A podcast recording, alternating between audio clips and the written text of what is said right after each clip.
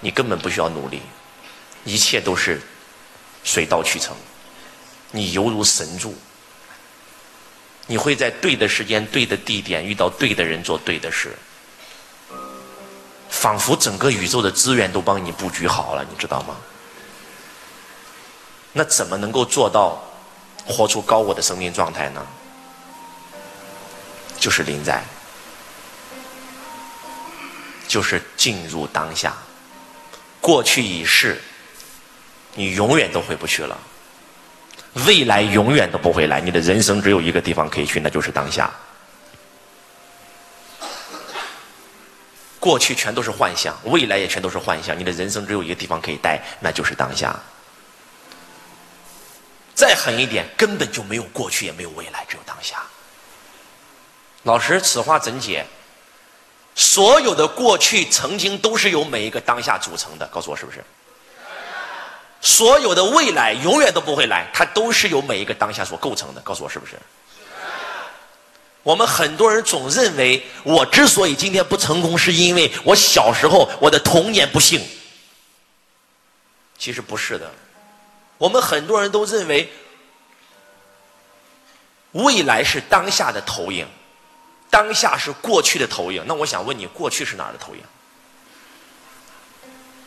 其实我想告诉你的是。未来是当下的投影，当下也是当下的投影，过去还是当下的投影。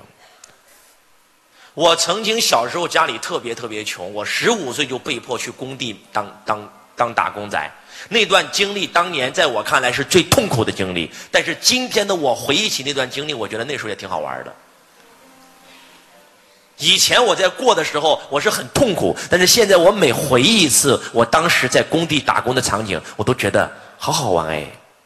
我没事干，还经常去我以前打工的地方看一看。它本来是个很悲惨的经历，但是今天它变成了一个很开心的经历，因为谁变了？我变了，当下变了，一切都变了。我再说一句。我讨厌我自己。当我说我讨厌我自己的时候，就证明有两个我。我为什么会讨厌我自己？因为我本来应该活成高我的状态，而我被我的头脑活成了假我的状态，所以我讨厌我自己。我怎么活成这样了？我怎么活成这样了？哇，周老师，我好想活成你那样哦！哎，你为什么想活成我这样啊？因为我活出高我了嘛。所以你也，你也，你也想活出你的生命本质状态吗？还记得释迦牟尼最后一次说法，在灵鹫山下，他没有说话，就拈了一朵花儿叫拈花儿一笑。为什么佛祖拈花迦叶笑了，结果迦叶就开悟了呢？哎，我们为什么都喜欢花儿啊？因为花很临在，你看每一朵花都是那么临在。而且你会发现，那个花儿，它是完全活出自己的状态的。有没有发现？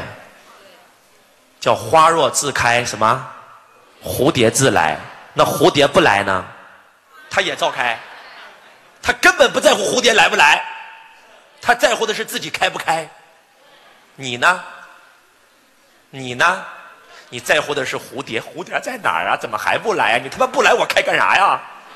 你不痛苦谁痛苦？你看这朵花你没发现它是完全临在的？它活出了它本质生命的状态。你呢？